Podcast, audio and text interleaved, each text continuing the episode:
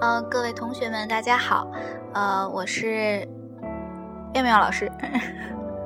大家好，我是布鲁老师。今天我们特意为大家请来一位从遥远的那个香港地区来的一位小嘉宾。啊，今天我们聊的内容主要是什么呢？简单的呃了解一下他们那边是怎么样的一个学习生活。嗯，对，呃，这位小嘉宾呢，他是在这个香港来这个学习的，学了一年的这个建筑学专业。我们先呃让他跟大家打一个招呼。呃，大家好，我是来自香港珠海学院的朱启明。他的英文名叫 July 啊。我们就简单说这么这么这么叫就好。嗯，特别配合就是现在的这个炎热的这个 summer 哈。那个呃，呃，来跟我们讲一讲你这一年在这个香港呃的这个建筑学生活，你有什么样的感受？啊，我就是觉得好难。难在哪里？就因为老师都不太就是这些软件都要自己学。什么都是要靠自己，就老师也不太会去管你什么。而且就是我听，对，最主要的是语言都一般都是这个双呃，就是全是全英语是吧？几乎就是全英文。嗯。啊，我前两天看那个启迪在那个空间上更新啊，他就是呃考了一次那个建筑史，然后结果什么样的状况可以跟我们介绍一下吗？就是。背历史本来就很头疼，要背那些时间什么的，但是要用英文背，然后名字我又看不懂，还有那些建筑起那什么乱七八糟的名字，单词都拼不出来的那种，要使劲死记硬背的那种。哦哦哦，反正我觉得这样的话，可能相对来说这个英语真的是呃会有很大很大的提高。那就是如果要是我们在香港，就是比如说在这个上第一年级的这个设计课。设计课的话，你们是就是采取什么样的形式？你设计了什么样的小建筑吗？有没有？哦，我们一共有五个项目。嗯，第一个项目是，呃，自己嗯奇特的旅行。啊，好好玩啊！啊，对。然后第二个是，呃，做一个能装下人的小房子之类的。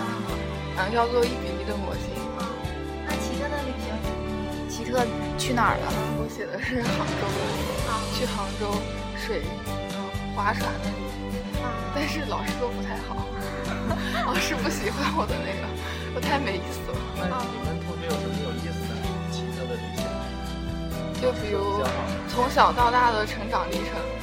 啊，他是觉得这是一个一个隐喻，就是隐喻的这个期末的期期末的就觉得小时候做的建筑，就经历过的经历，就可能是他的整个的一个人生一个生活历程。就比如小时候他玩了什么，长大之后改变了什么，那就是奇特的。我觉得也挺好，有点像写作文。他们思维特别，嗯，发散意思。对对对对对，他们想的特别多。然后像内地生就特别板的那种。嗯嗯，就是说让你去写奇妙旅行，就直接就去地区了。嗯嗯嗯嗯。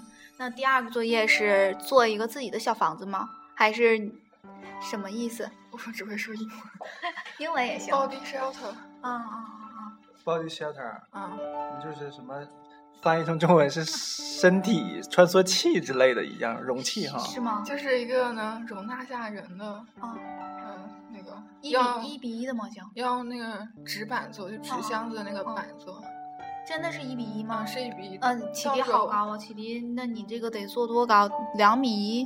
啊，可以躺着进去的那种，躺着进去啊！你你你觉得当时你这个作业完成怎么样？嗯，是合作的，我觉得还挺好的，因为我们之前做了七八个那种小的啊实验的模型啊，然后最后做成一个大的啊，然后老师当时试的时候直接拿高跟鞋往里踩，我们觉得老师怎么想的，直接就踩进去，我们慢慢爬进去，他直接说拿开来，然后就。踩上去了啊！我就是听这个这儿的时候，我突然想起，就是我们学校的那个建造节，我们那个也有这个，就是三乘三的这种，就是三乘三米这种建造节嘛。然后当时就是上午好不容易做完了，然后下午呢就下了一一场倾盆大雨，老师就在那看着说：“我看这个模型谁倒了，如果要是没倒的话，就会获奖，是不是？当时倒觉得超惨，说千万别让被雨浇了。然后当时还挺庆幸的，那个涂了那个防雨的那个膜，就是那个防雨的那个漆。对，嗯，还有还有三个作业是什么呢？还有三个，一个是小型展览馆，是嗯，比如一栋大厦的一二层，你把它拆下来，然后。就是挖空自己再填一个展览馆进去哦，这也是一挺有意思的作业。嗯，他们作业都很开放型啊，都特别有有趣啊。去年的是学生这个创创新能力以及这个对这个建筑的这个兴趣。可能是他们觉得基础的东西应该自己学会啊，然后他们只是来培养这个思维的啊。其实大学真的是这样的，我觉得它最主要的是培养你的一个思维能力，而不是只是呃，就是呃，就是像这个模型，嗯，就是模式，其实。呃，我觉得就是无论是呃什么样的这个软件，还有这个徒徒手的这些，其实它一部分是传达你的一个思维的一个工具，呃，一部分呢是想看出你的这个整个的一个思考过程，但最主要的还是这个思考过程是最重要的。嗯嗯。还有什么比较有意思的故事吗？嗯，就比如说老你和老师之间的交流，或者是。对，想法有冲击的。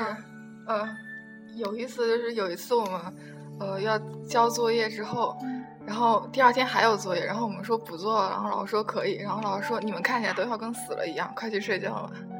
我觉得老师特别理解我们。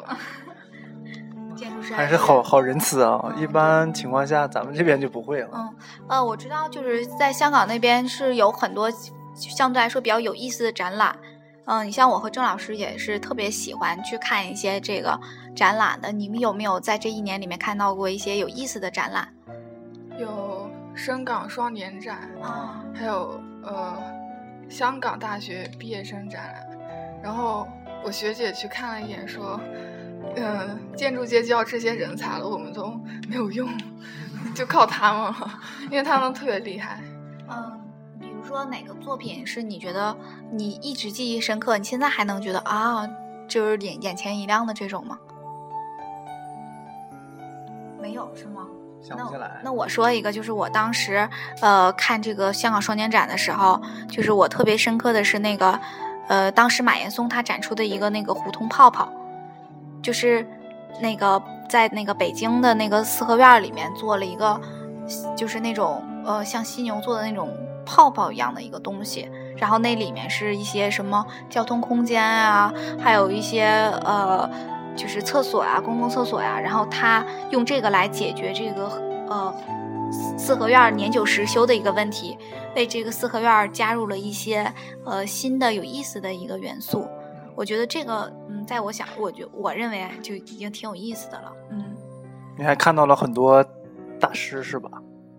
我就 听过李新刚的讲座，有没有你跟李新刚的故事呢？我和冯果川有故事，冯国川的也行。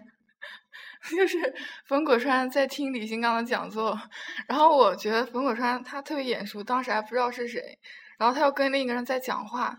然后我就觉得人家在讲座，你讲话不太好，然后我就直接跟他说，听讲座的时候不能讲话，然后他马上就闭嘴了。然后后来，后来听完讲座，去他那个公司参观，他才发现原来他是特别厉害的一个建筑师。哦，但我觉得这这件事儿，你可能他也是，呃，对你记忆深挺深刻的。那么，呃，在这个节目结束的时候呢，我希望，嗯，启迪用一句话来说一说，呃。你就是也是在我们这儿学习了一段时间，就你觉得我们这儿和香港那边的区别，嗯，粗浅的说一下。学习上的区别还是什么？各方面的。生生活上也行。生活上就是不用再用粤语点菜了，然后 听也不用听粤语了，不然好累啊。啊，就是终于可以说，嗯，普通话。终于可以说。东北话，我知道这几天琪琪在这个东北学了很多很多的东北话。嗯，杠杠的，杠杠的，你觉得在这儿学习杠杠的是吗？嗯，很好。那么我们今天这个短暂的小的这个节目就到这里了，非常感谢啊。嗯嗯，非常感谢，也祝呃我们的小启迪在呃未来的学习中能够更加的优秀。嗯嗯，跟大家再见吧。啊，再见。